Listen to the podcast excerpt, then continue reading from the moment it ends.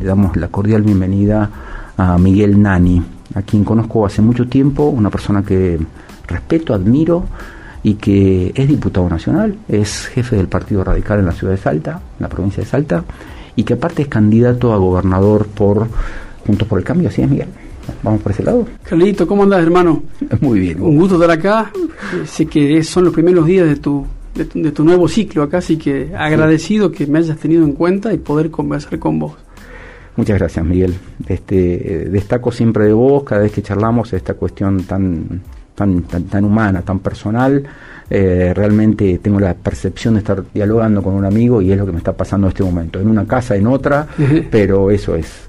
¿Cómo están tus cosas? Contame de tu vida personal, cómo está la familia, qué tal la vida en Buenos Aires, un poco allá, un poco acá. Muy bien, bueno, ahora con el inicio de clases y tratándola de compatibilizar este, este inicio de clases con, eh, eh, con este armado electoral, con las elecciones que se nos vienen encima y no dejando de ser papá, ¿no? Ser papá creo que es una de las bendiciones que de la vida. ¿Cuántos chicos tenés, Miguel? Yo tengo tres. El más grande ya está en primer año, tiene 13 tengo uno que va sexto de 10 años y Balta, el más chico, que tiene 8, está en tercero. Sí, sí. ¿Qué pasa?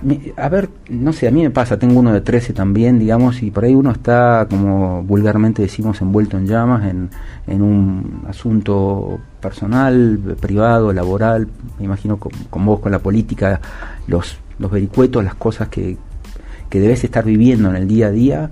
¿Qué pasa cuando un adolescente te plantea un problema realmente serio o qué pasa cuando hay una cosa familiar?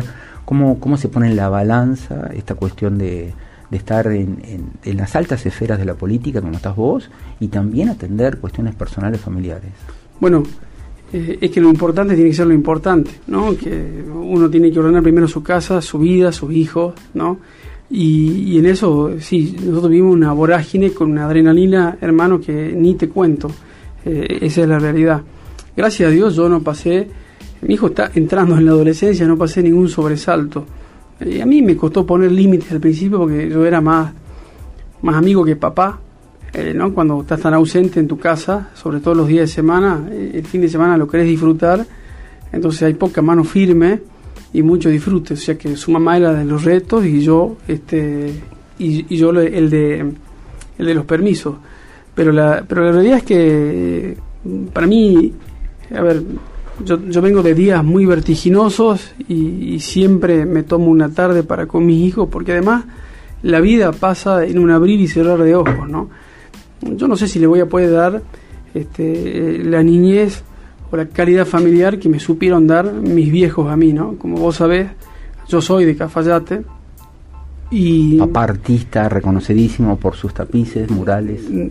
Tal cual, entonces este, mi viejo, bueno, tiene una sensibilidad muy especial, capítulo aparte, merece mi viejo y mi vieja también, pero la verdad es que, eh, bueno, vivimos en Cafayate, yo hice la primaria y la secundaria en Cafayate y vos sabés que, este, claro, ahí era, salías tallado a mano porque era desayunar con tus viejos, almorzar con tus viejos, merendar con tus viejos y cenar con tus viejos. Entonces el diálogo era permanente y, los viejos tenían el control de todo, ¿no?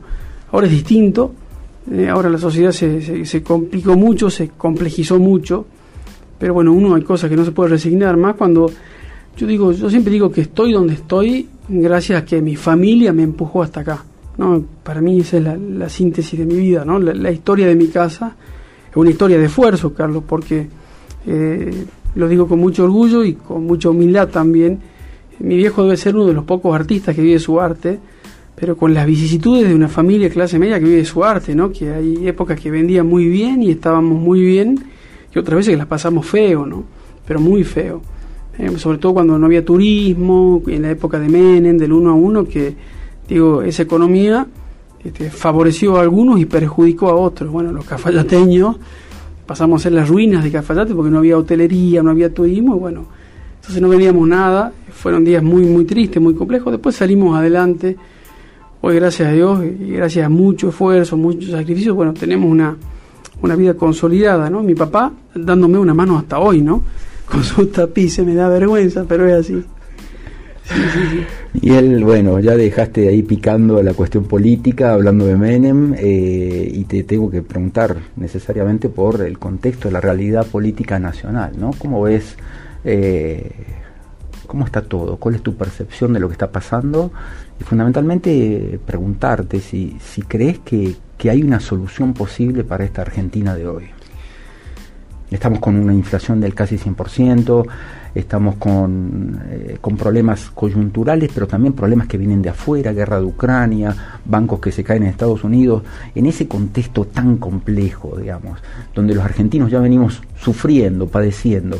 Eh, ¿Cómo se hace para sacar adelante este país? Vos como político lo puedes decir. Yo quisiera darte un mensaje optimista, pero el diagnóstico obviamente que no es bueno, que no es bueno. Yo siento que el gobierno juega con fuego, que está bailando en la cubierta del Titanic, y, la poquita responsabilidad que tiene la oposición en este contexto eh, está tratar a la altura de las circunstancias y tratar de que esto no se hunda. Esa es la verdad. Por suerte, este 2023 es un año lleno de desafíos. Eh, a mí no me gusta eh, el gobierno nacional para nada. Eh, para nada creo que han sido cuatro años malísimos, de puras peleas entre ellos, de buscar impunidad entre ellos, de buscar poder entre ellos, de una disputa por poder por el poder no ha habido una sola medida que yo pueda decir del gobierno nacional que haya propendido a bajar impuestos o, aliviarle el bolsillo a la gente realmente, ¿no? Todas las medidas son siempre que tienen un, impacto fiscal alto o después irrealizables y creo que esto, bueno, va llegando a su fin, por suerte, ¿no? Y tenemos a fin de año una gran oportunidad. Creo que esa oportunidad también se repite en Salta, ¿no? Eh, se repite en Salta porque en Salta tenemos problemas estructurales que jamás en la vida pensábamos que nosotros como salteños íbamos a estar discutiendo, ¿no? Alguna vez. Por ejemplo. Mira, Salta fue el norte del norte. ¿no? Yo jamás me imaginé que íbamos a estar hablando que en Salta no hay luz ni agua. ¿no? Eh, Salta en algún momento fue la cuna del turismo. Este verano eh, Jujuy tuvo el doble de ocupación hotelera que Salta, pero además perdimos la vanguardia turística ya hace algunos años. Eh, hoy es vergonzante que, muchos salteños en el norte, con estos calores, eh, no tengan agua potable, que vos abras el grifo y no salga agua. Es vergonzante que Salta sea, yo lo digo con este título y que trato de que no sea dramático, pero Salta es la capital nacional de la salmonela. Eh, tenemos más casos que nadie.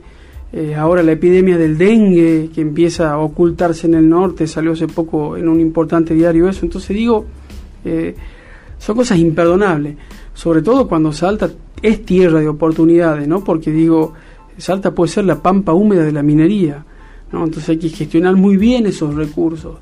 Eh, y yo veo que el gobierno, en vez de ponerse a gestionar, ha estado viendo cómo rompía permanentemente a quienes intentaban controlarlo construir otra alternativa para Salta. Y, y, digamos, el desgaste del gobierno, ¿en qué uno lo ve? ¿No? Vos ves que la fotografía del gobierno es esa mamá en, su, en, la vereda de un hospital dando a luz su hijo, cuando tiene que estar adentro con todos los cuidados habidos y por haber, ¿no? Bueno, pasaron dos ministros, este es el tercero por la cartera de salud. En, en, seguridad lo mismo, ¿no? Digo, Salta, hay, que ser consciente que Salta ya no es una provincia segura, ¿no? que estamos perforados por el narcotráfico, ya pasaron dos ministros también. Tenemos que modernizar, acá hay una desinversión en seguridad muy fuerte. Y el último punto es la falta de oportunidades, ¿no? Salta tiene impuestos muy altos, muy altos. Prueba de ello es que muchas industrias se instalan en Jujuy y no en Salta. Bueno, eh, ante la falta de trabajo, creo que hay que poner la cabeza a pensar, pero cuando el gobierno ocupa su tiempo en otras cosas, tenemos estos problemas de gestión. Yo por eso eh, digo, eh, estoy muy esperanzado con lo que van a hacer los salteños, porque sobre todo en esta ciudad, que, es una ciudad de, de vecinos rebeldes, ¿no? Este, acá ganó Juntos por el Cambio más de una vez. Bueno, yo creo que ahora estamos más cerca que nunca. Ay, bueno, muy contundente tus palabras. Miguel, eh, el, armado electoral para lo que es el escenario salteño eh, propone, a ver, tres grandes líneas, si no me equivoco. Perdón si, me, perdón si no estoy exactamente en lo cierto, no soy un hombre de la política, estoy obviamente informado, pero por un lado parece ser que el gobernador está, digamos, en una línea mm, firme, por así decirlo, eh, una línea determinada, y por otro lado apareció este conglomerado de, eh, no sé cómo se llama, el, la agrupación, pero con Zapata, con Estrada y con Biela por otro, sería la segunda línea, y por otro lado todos juntos por el cambio, que también tiene sus problemas de, de, aglutinamiento, si se quiere, o de determinación de candidatos. Eh, esta, esta es la mirada que debemos tener todos, tres grandes líneas, qué ofrece cada uno y cómo, qué, qué puede ¿Qué puede ofrecer de diferente tu partido político o tu agrupación política? Yo siempre digo eh, eh, que, el radicalismo es garante de seriedad, de honestidad, de capacidad. Si no, veamos nuestros tres gobernadores que hoy hacen punta de gestión en todo el país. Pero digo, esta vez yo no quiero hablarle a los radicales, sí quiero contarles que tenemos una propuesta nítida, ¿no? Digo, nosotros nos provenimos del justicialismo, eh, queremos tener una propuesta sólida, contundente, coherente. Eh, yo creo que estamos a, horas, a días de, dar un frente para mí muy bueno. Creo que tenemos esa responsabilidad. Eh, vos me viste que desde hace muchos años yo peleo, trabajo, recorro la, la provincia de principio a fin para, para ser gobernador de Salta. Eh, ese es mi sueño yo no hay hospital, no hay comisaría de donde vos me digas que yo no estuve, ¿no? que no sepa los problemas que tiene. No, no, no. Cuando vos me decís el puente en Pichanal Orán, yo sé que el puente ferroviario que está roto, yo sé lo que pasa en Iruya, sé lo que pasa en Santa Victoria y sé lo que tenemos que hacer. Este, yo siento que de esa honestidad la gente eh, nos va a elegir, ¿no? Este, y si veo un gobierno fuertemente desgastado, por un lado, que no ha cumplido con las expectativas de cambio que tenía la gente. Eh, hay muchos desmanejos, entonces desmanejo yo creo que realmente dudo mucho que la gente le dé un segundo mandato al gobernador, lo creo realmente. Y por otro lado también creo que este frente que vos mencionás, que, que fue un, y lo digo con todo respeto, que, que una cosa que, no se entiende, que por ahí su costado flaco eh, es que tiene posturas muy, muy distintas ahí adentro, casi inconciliables, porque dentro de poquitos meses todos vamos a estar eh, en otra cosa nacional, eh, con los mismos amigos, dentro de, poquito tiempo van a ser enemigos, entonces digo, eso no, tiene coherencia, ¿no? Entonces, bueno, eso me pasa, me duele que pasen esas cosas en Salta, sobre todo en Salta. Pero también tiene que ver con las trampas que ha hecho el gobernador para intentar atornillarse en el cargo esto de haber sacado las pasos, ¿no? Bajo la excusa de ahorrarse plata, que tampoco ha sido cierto eso, Carlos. Este, la plata no la hemos visto puesta en escuelas ni en hospitales, no ha sido la maña para que, para que la oposición no se organice eh, sólidamente. Bueno, yo creo que algo pasó porque el PRO que lo acompañaba a, la gestión de, de, Gustavo Sáenz se desmembró de ahí, ya no lo acompaña oficialmente. El Frente Plural que lo acompañaba al gobernador ya no lo acompaña. Este, sus anhelos están con nosotros, sus metas son nuestras metas también. Entonces yo creo que, que Salta se prepara para la sorpresa, ¿no? Pero no te la dice un político, te la dice eh, acá el kiosquero de la esquina que está harto de todo, ¿no? Esa es la verdad. Que busca caras nuevas, caras distintas, bueno, eso. Venimos de, de, dos mandatos consecutivos de gobernadores reelectos por 12 años, por tres períodos.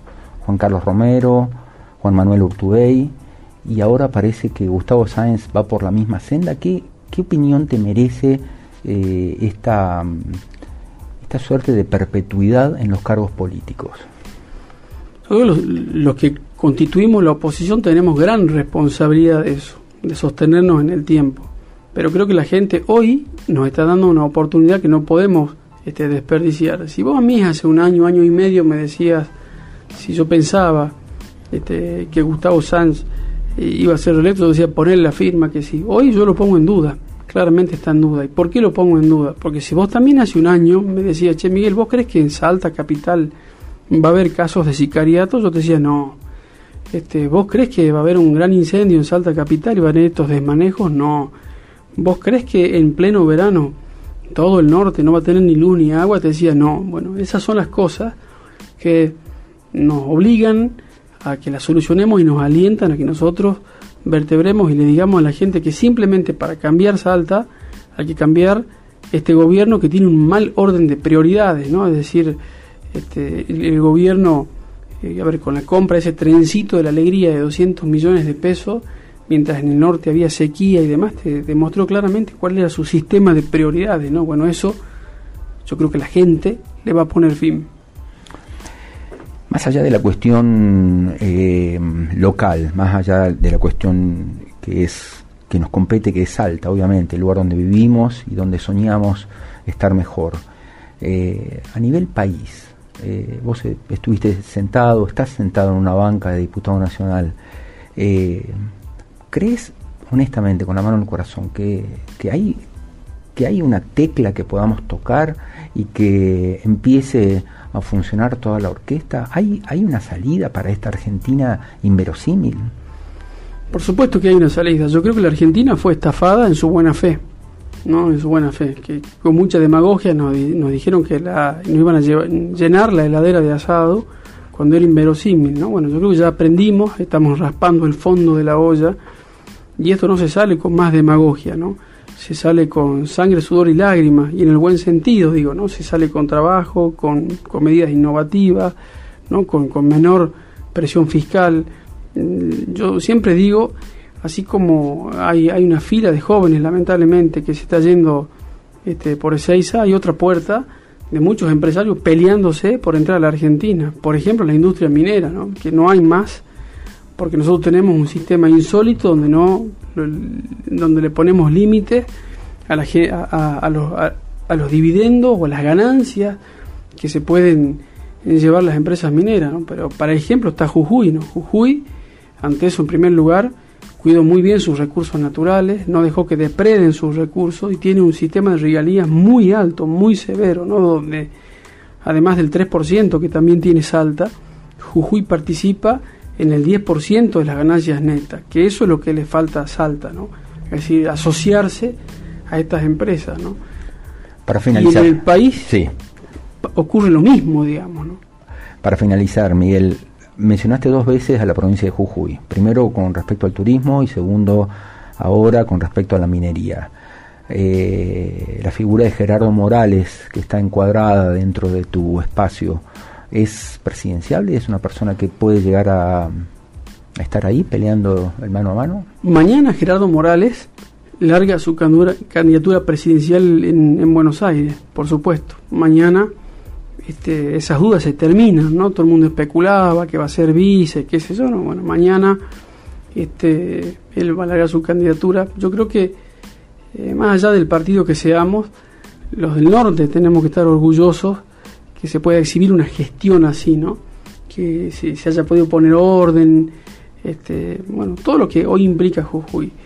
Y los salteños también tenemos que ser conscientes que tenemos una, una provincia llena de oportunidades, pero llena de oportunidades, que hay que saberla explotar, ¿no? Porque no todas son pálidas, ¿no? Me duele mucho que la zona más conflictiva de, la provincia de Salta también sea la más rica, como lo es, por ejemplo, el departamento de Orán y San Martín, ¿no? Vos pones Orán en Chile y sería el sueño de los chilenos, ¿no? Que tienen citrus, banana, eh, ¿no? madera, eh, soja, poroto, o sea, digo, oye, ¿de qué lugar me estás hablando, no? Bueno, perforada por el narcotráfico, el contrabando, eh, bueno, son las cosas que tenemos que solucionar porque no es que vamos a administrar un desierto, ¿no? Vamos a administrar recursos naturales valiosísimos hoy. Miguel, gracias por tu tiempo. ¿eh? Siempre un placer, Carlitos. Muchas gracias. Dialogamos cuando son las 14 horas 32 minutos, nos pasamos dos minutitos de nuestro programa eh, y agradecemos al diputado nacional y candidato a gobernador, señor Miguel Nani, que vino y nos trajo estas palabras contundentes. Ojalá, Miguel, que todo lo que nos dijiste y ojalá que toda tu, tu propuesta de campaña realmente se cristalice porque el pueblo, la gente, todos necesitamos respuestas claras de nuestros políticos. Muchas gracias, Carlos, muy amable. Gracias, Buenas tardes. Muchas gracias, gracias a vos.